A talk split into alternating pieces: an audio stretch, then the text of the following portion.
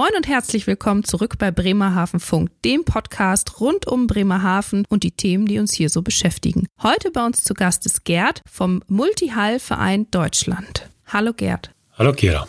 Herzlich willkommen erstmal hier bei uns in unserem improvisierten Studio. Auch nochmal Hallo an Dörte, die mir gegenüber sitzt. Hallo Kira. Dörte, das Thema war ein bisschen deine Idee. Magst du was erzählen? Ich kenne den Satz, jeder Tag, an dem du nicht segelst, ist ein verlorener Tag.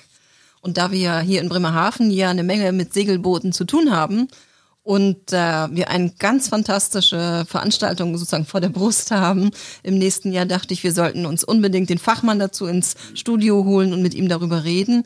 Die Rede ist vom International Multihall Meeting Bremerhaven 2021, das im August stattfinden wird. Und deswegen bin ich total froh, dass Gerd unserer Einladung gefolgt ist und wir heute jetzt äh, eine Podcast-Folge zum Thema Segeln, Multihall und IMM 21 haben werden. Ja, danke Dörte für diese Einladung. Ich freue mich, dass ich heute hier sein darf. Sehr gern. Ja, wir freuen uns auch sehr darüber, dass du hier bist und ähm, wir bei dem trüben Wetter da draußen uns ein bisschen äh, aufs Wasser träumen können. Ähm, erzähl doch mal ein bisschen was zur Faszination Multihall. Die Faszination Multihall. Darf ich da reingerätschen? Kannst du vielleicht erstmal erklären, was ist denn eigentlich ein Multihall? Ein Multihall, vielleicht fasst da das deutsche Wort besser, das heißt äh, Mehrrumpfboote. Und zwar besagt es einfach, dass es ein Boot ist mit mehr als einem Rumpf. Also ein Katamaran hat zwei Rümpfe und ein Trimaran hat drei Rümpfe. Und neben diesen beiden gängigen Typen gibt es dann noch äh, die Auslegerkanus, wo die Rümpfe an den Auslegern eigentlich, ja, eigentlich mehr so Stützen sind. Und die Proa, das ist ein asymmetrischer Katamaran, also ein Boot mit zwei Rümpfen. Es gibt einen Hauptrumpf und es gibt einen Ausleger und das Boot fährt in äh, beide Richtungen. Das heißt, je nach Windrichtung fährt das vorwärts oder rückwärts. Seltsame Vorstellung. Ich wollte gerade sagen, du siehst hier verwirrte Gesichter. Ähm, Im äh, Blog packen wir euch, glaube ich, einfach ein Foto mit dazu, weil Dörte und ich können uns da auch gerade nicht so viel drunter vorstellen. Vor allen Dingen zu einem Boot, was rückwärts fährt. Das irritiert mich am allermeisten. Vielleicht gibt es sogar ein Video, Kira. Gerd, das wäre prima, wenn du uns da was äh, zur Verfügung stellst, damit sich auch unsere Hörer auf, äh, auf dem Logbuch Bremerhaven dann anschauen können, wie so ein Boot funktioniert. Sag mal, nach der Erklärung jetzt, hatten wir sowas schon mal in Bremerhaven? Haben wir schon mal Multihals oder Meerrumpfboote gehabt? Also ich glaube, ein Katamaran liegt sogar äh, hier im Hafen, aber ähm, ich, ich glaube hinten in der Marina oder lag im Sommer auf jeden Fall. Aber ähm, mehr Rümpfe oder asymmetrische Rümpfe hatten wir hier, glaube ich, noch nicht. Oder Gerd, weißt du da was? Ja, also Meerrümpfe, also Katamarane, Trimarane äh, gibt es schon immer wieder hier in Bremerhaven. Ein Trimaran ist zum Beispiel immer, wenn man über die äh, Brücke fährt, zu sehen, im Sommer zumindest. Wenn man dann nach links Richtung Marina schaut, guckt einen eigentlich immer so ein schöner Trimaran an. Und Katamarane gibt es auch immer wieder hier in Bremerhaven, doch, ja. Sind die äh, Mitglieder deines Vereins? Zum Teil sind es auch Mitglieder des Vereins, ja. Nicht alle, aber okay. äh, einige sind da immer dabei. Und äh, wenn man äh, mal weiter nach Süden in Bremerhaven schaut, in Wulsdorf, äh, dort gibt es ja die Nordseemarina, dort äh, gibt es auch immer den einen oder anderen Katamaran. Also wer jetzt auf Trimaran. neugierig geworden ist, sollte sich also in Bremerhaven mal umgucken. Äh, doch schon einige immer wieder. Also es ist äh, nicht äh, völlig ausgeschlossen, einen neuen zu treffen. Ja. Wir stellen wieder fest, Dörte, wir müssen mit offeneren Augen durch unsere Stadt gehen und fahren. Unbedingt, ja. Ja. Guter Appell. Ja. Genau. genau. Wo liegt denn dein Boot, Gerd? Ich nehme mal an, du hast eins. Ich habe auch ein Boot, richtig, genau. Ähm, Zurzeit äh, liegt das in der Ostsee. Äh, aber da liegt das nicht immer schon, sondern äh, die letzten drei Jahre liegen wir dort. Äh, davor haben wir auch häufig hier in Bremerhaven gelegen und dann unter anderem eben da in der Marina am Leuchtturm da bei Kuhlmann. Bietet sich denn ähm, unser Gebiet so vor der Haustür fürs äh, Meerrumpfsegeln an oder ist es äh, die Nordsee eher so ein klassisches Einrumpfsegelgebiet? Also ich würde nicht sagen, dass es da klassische Gebiete für das eine oder für das andere Boot gibt. Aber wer hier mit dem Kielschiff unterwegs ist, also mit einem Einrumpfboot mit Kiel, ähm, dem entgeht eigentlich ein Großteil der äh, Schönheiten hier dieses Reviers, weil er einfach zu viel Tiefgang hat. Ah, okay. Also vielleicht jetzt, wo wir gerade eh schon beim Thema sind, was sind denn die Vorteile oder Vorzüge der Meerrumpfboote? Es muss ja einen Sinn haben, dass da einer nicht genug ist. Ja, also ein großer Vorteil ist äh, eben gerade der Tiefgang. Also wir haben mit unserem Boot eben 80 Zentimeter Tiefgang und das ist einfach für unser Revier hier ideal, weil man kann eben auch noch in ganz flache Gebiete fahren und kommt damit an Stellen, wo eben Kielschiffe nicht hinkommen. Es gibt natürlich flachgehende Einrümpfer auch, wie zum Beispiel die Jollenkreuzer, die haben teilweise eben auch noch deutlich weniger Tiefgang als wir. Die sind natürlich in der Seegängigkeit eingeschränkt. Das heißt, unser Vorteil ist eben, dass wir sowohl in den flachen Gebieten fahren können, dass wir aber genauso gut nach Helgoland und darüber hinaus segeln können, weil das Schiff einfach auch seegängig ist. Was eben viele andere flachgehende Schiffe einfach nicht sind. Kann man so zusammenfassen. Sie sind ein bisschen flexibler als das klassische Kielboot. Ja, so könnte man das sagen. Und also ich stelle mir vor, dass sie dann auch schneller sind. Also es ist sicherlich ein weiterer Vorzug des Tierhals, dass sie relativ schnell sind. Die Boote werden so leicht wie möglich gebaut. Also je leichter, desto besser. Und äh, wenig Gewicht ist natürlich auch leichter zu bewegen auf dem Wasser und dadurch sind die natürlich auch relativ schnell unterwegs. Aber also ich selber habe schon mehrfach quasi auf einem normalen Segelboot Urlaub gemacht, kenne mich da also so ein bisschen drin und drum aus. Ähm, aber auf dem Katamaran war ich selber noch nicht. Was macht man denn da mit Kabinen und ähnlichen? Sind die dann in den anderen Rümpfen? Weil für mich sehen die von außen immer kleiner und enger aus. Ist das dann alles in den verschiedenen Rümpfen versteckt oder obendrauf gebaut? Das ist ganz, ganz unterschiedlich. Das hängt sehr vom einzelnen Typ des Bootes ab. Also die Trimarane zum Beispiel sind tatsächlich äh, räumlich relativ eng, weil sie eigentlich nur den Hauptrumpf haben, der äh, zum Wohnen auch geeignet ist. Beim Katamaran äh, hängt es letztendlich von der Größe ab. Die kleinen Katamarane haben teilweise nur eine kleine Schlupfkajüte. Die haben dann auch sehr wenig Platz, aber je größer die Boote werden, desto größer ist das Platzangebot.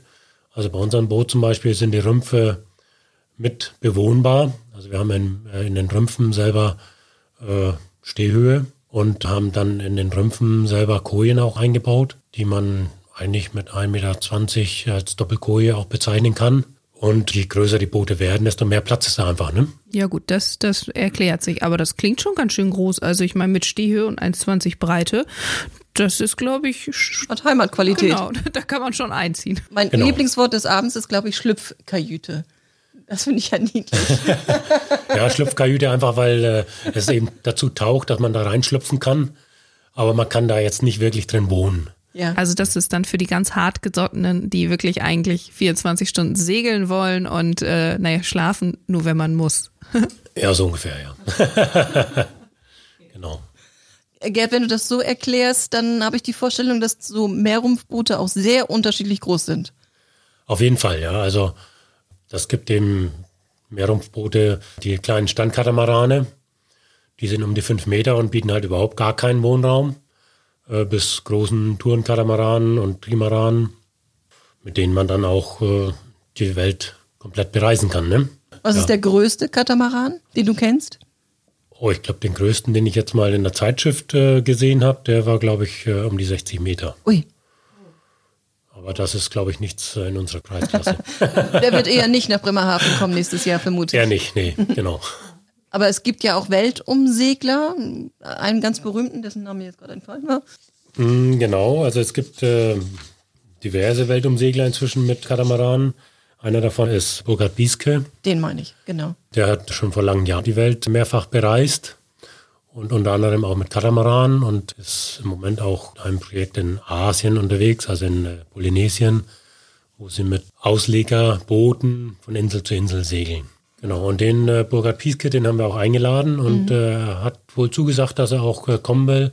Ob mit oder ohne Boot ist noch nicht ganz klar, aber auf jeden Fall äh, steht er vielleicht zur Verfügung für einen äh, Vortrag. Wunderbar. Jetzt vielleicht dann auch mal als Überleitung direkt dann zum IMM nächstes Jahr. Berichte mal, was genau ist es für eine Veranstaltung? Was erwartet die Zuschauer und was ist so dein persönliches Highlight? Also das IMM äh, ist eine Veranstaltung, die, ja, ich glaube, schon fast 50 Jahren äh, eigentlich entstanden ist, in den 70er Jahren. Dort haben sich zunächst äh, Schweden, Norweger und Dänen, die in den Ursprüngen des Multihull-Segelns unterwegs waren, getroffen und gesagt, wir wollen uns einfach mal austauschen und äh, Erfahrungen austauschen, weil es gab damals noch nicht so viele Multihulls und ja, einfach geschnackt. Ja, wollte halt einfach ein, eine Basis bieten, um sich da einfach zu unterhalten. Mhm. Und das ist quasi seitdem ordentlich gewachsen. Das ist seitdem ordentlich gewachsen. Es äh, sind von Anfang an auch äh, deutsche Teilnehmer immer dorthin gefahren. Die erste deutsche Veranstaltung war also äh, 87 in äh, Kiel. Ähm, und äh, seitdem ist Deutschland regelmäßig immer wieder dabei. Die Veranstaltung äh, findet alle zwei Jahre statt. Und bei der Veranstaltung wird dann jeweils ausgeknobelt, welches Land die nächste Veranstaltung organisieren soll oder darf, wie man es nimmt. Wir dürfen. Im Ernst, das wird richtig geknobelt? Ja, es wird halt äh, diskutiert darüber von den äh, einzelnen Vorstandsmitgliedern, wer sich zur Verfügung stellt, wer einen geeigneten Hafen zur Verfügung hat und wer gerne die Boote zu dieser Veranstaltung einladen möchte. Und beim letzten hattet ihr gesagt, wir haben mit Bremerhaven einen genialen Hafen, wir würden es gerne machen oder wolltet ihr es einfach nur haben und habt dann einen Hafen gesucht? Genau, also es wurde, es war absehbar, dass Deutschland auch wieder Veranstalter werden wird. Und der Vorstand hat dann natürlich überlegt, wie, wo könnte man das machen als nächstes. Und es ist tatsächlich so, dass die Regionalgruppe Weser-Ems immer eigentlich die meisten Boote gestellt hat, die zu diesen Veranstaltungen gereist sind. Und da lag eben auch die Vermutung nahe, dass man einfach mal eine Veranstaltung auch im Bereich Weser-Ems macht. Und so wurde die Frage an mich herangetreten, äh, welcher Hafen eigentlich dafür geeignet wäre in unserem Bereich. Und da war natürlich Bremerhaven ganz vorne. Wir haben auch andere Häfen überlegt, aber die dann eigentlich äh, letztendlich wieder verworfen, weil sie einfach nicht so viel schönes Ambiente bieten und auch äh, äh, die Rahmenbedingungen in Bremerhaven einfach äh, ideal sind, um so eine Veranstaltung äh, machen zu können. Ne?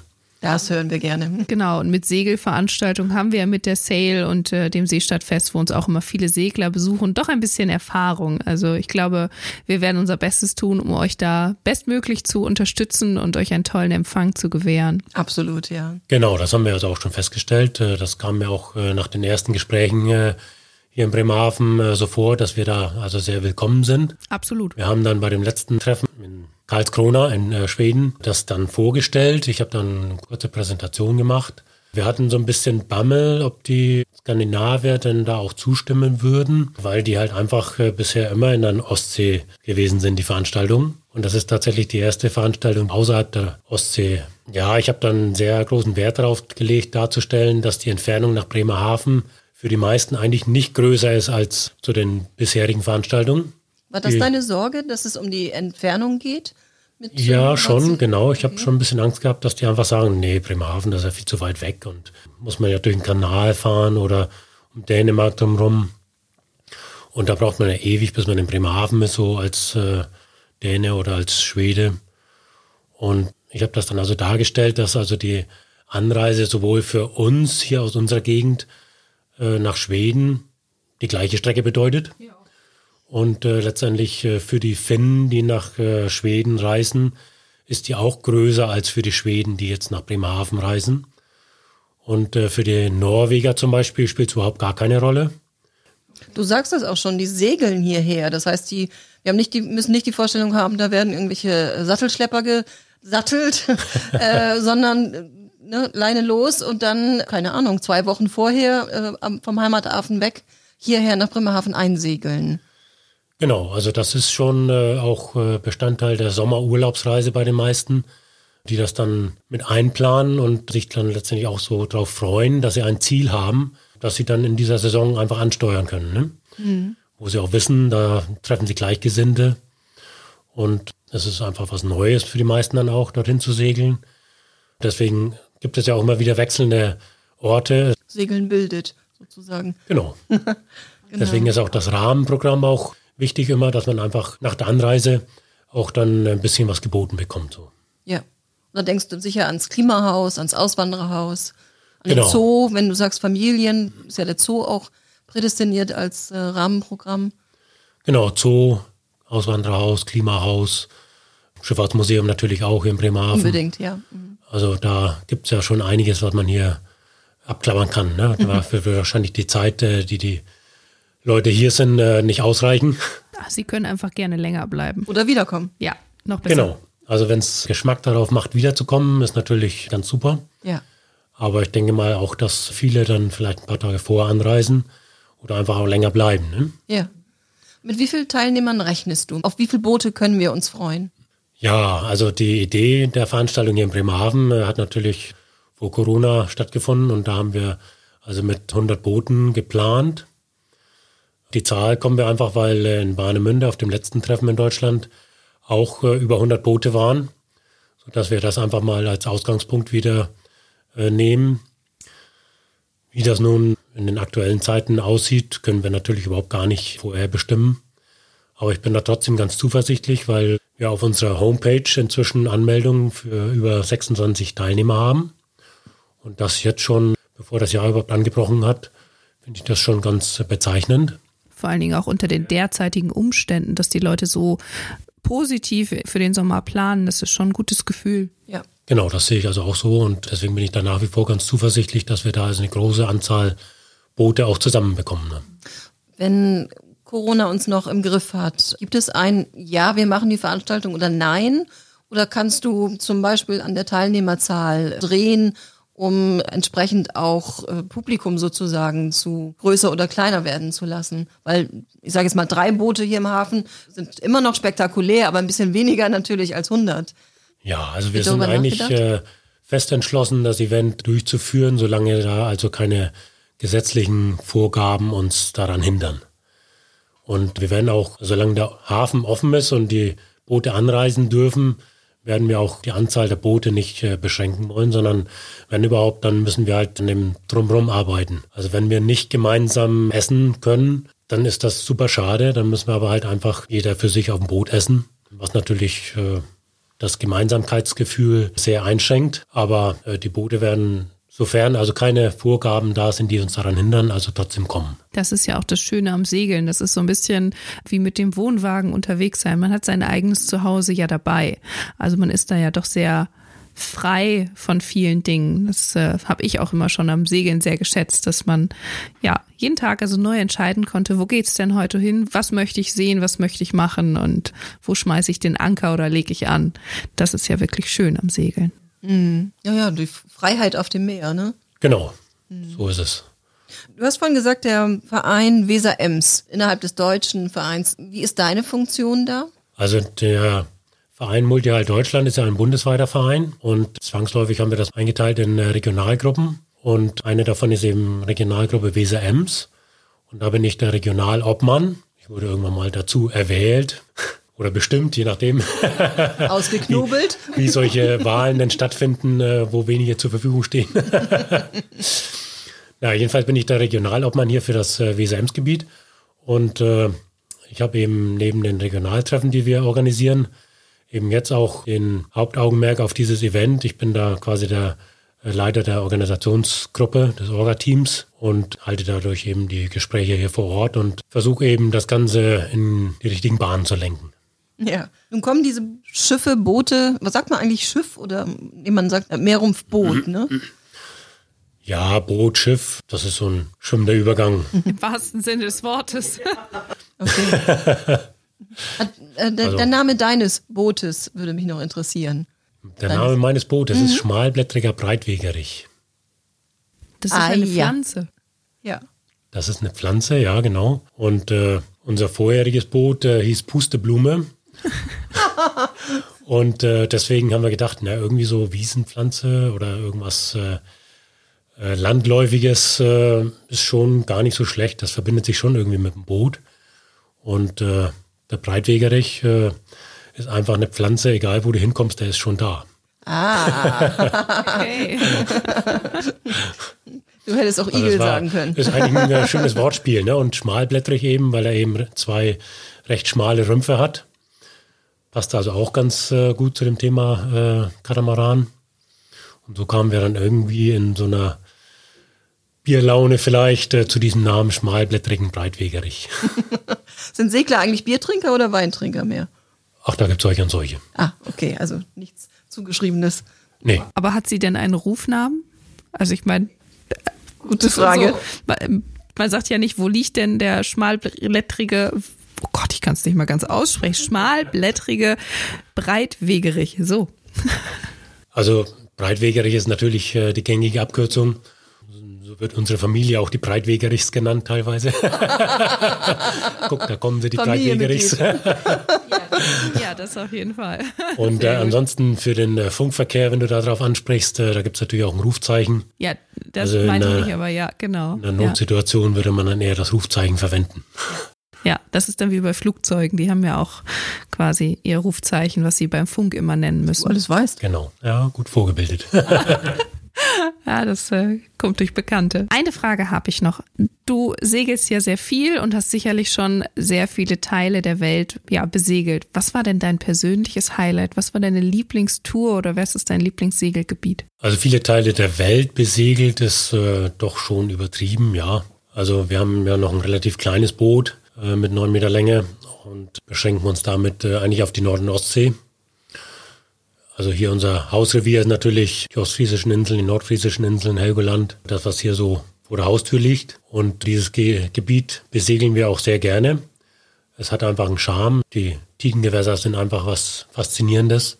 Die Häfen sind schön hier in unserem Gebiet. Also wenn man die Inselhäfen sieht, also da kann man immer wieder hinfahren. Das ist einfach äh, Urlaub vom ersten Augenblick an. Also von der Seite her ist das eigentlich ein Gebiet, was wir immer wieder gerne bereisen. Und alles andere ist natürlich immer von der Zeit abhängig, die man hat. Die Urlaubszeit ist meistens leider beschränkt. Ja, das weiß ich auch nicht, warum das immer so sein muss. Man kann leider nicht endlos weit segeln, aber wir haben es trotzdem also schon in andere Gegenden auch geschafft. Also was wir sehr gerne immer bereisen, ist die skandinavische Küste, also äh, Dänemark, Schweden, Norwegen. Die westschwedischen Scheren sind wir immer gerne hingesegelt. Das fängt eigentlich äh, oberhalb von Göteborg an und zieht sich dann bis Norwegen und von Norwegen die norwegische Küste runter bis Farsund, der Südzipfel von äh, Norwegen. Die Gegend haben wir auch schon bereist und das ist auch immer wieder sehr schön. Die norwegische Küste ist ganz toll.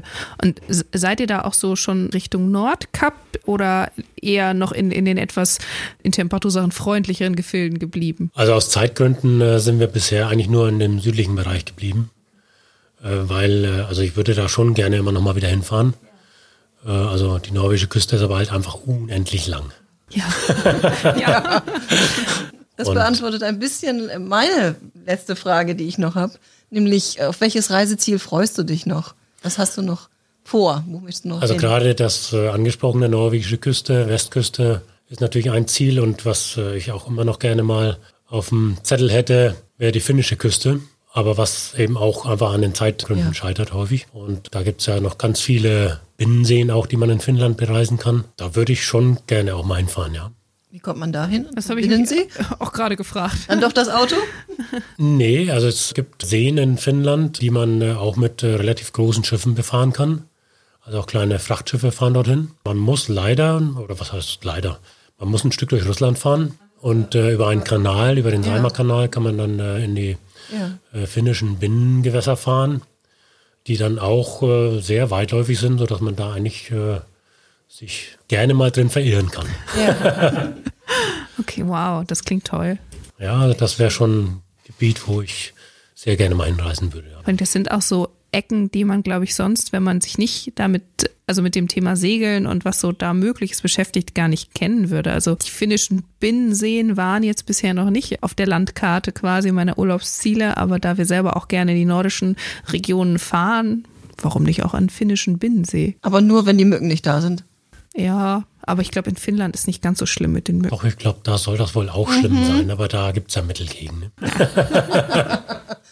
In die Schlüpfkajüte zum Beispiel. Ab Genau. in die Schlüpfkajüte. Aber dann schön mit dem Moskitonetz. ja, unbedingt. Genau, Moskitonetze sind da wichtig. Genau. Oder schnell genug segeln. Gleich beim Wobei die Vorteil. Moskitofrage, die stellt sich in anderen Gegenden ja auch. Ne? Oh ja. Also wenn man in Dänemark oder in, auch in deutschen Gewässern im Sommer unterwegs ist, dann ist da eigentlich auch Moskitoalarm. Ne? Ja. Nur hier nicht. ja. Hier nicht so. Nee, hier ist genug Wind. Genau. Ja, Gerd.